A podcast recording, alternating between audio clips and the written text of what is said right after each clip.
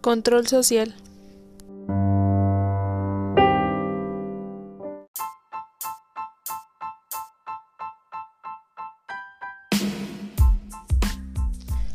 El control social busca el bien común para los seres humanos.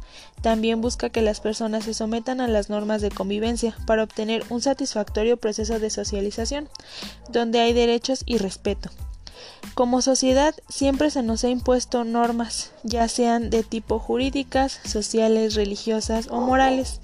Literalmente tenemos que cumplir con un lineamiento para poder ser integrados a distintos círculos sociales.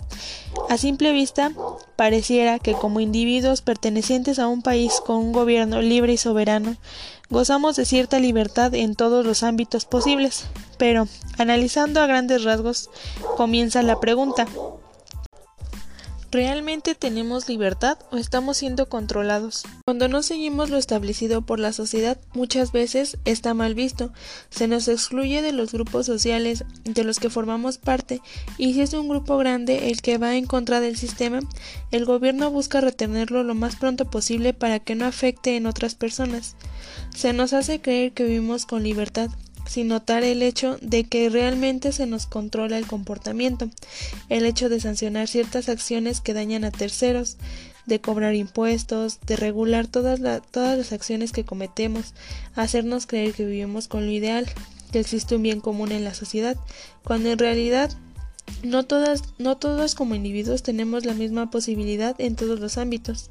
A veces hay más preferencia en los grupos que tienen más poder, dejando de lado a los pequeños o grandes grupos con necesidades económicas mayores.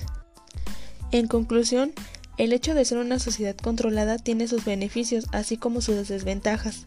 Algunos de estos beneficios es que las acciones están reguladas de tal manera que no se afecte a un tercero y de cierta manera alcanzando un, un poco del bien común que se establece. Las desventajas es que muchas veces estas regulaciones son injustas y no son del todo eficaces, ya que como tal los individuos las reconocen, pero como no hay una sanción o existe la sanción pero no está aplicada, los individuos siguen desobedeciendo esas normas.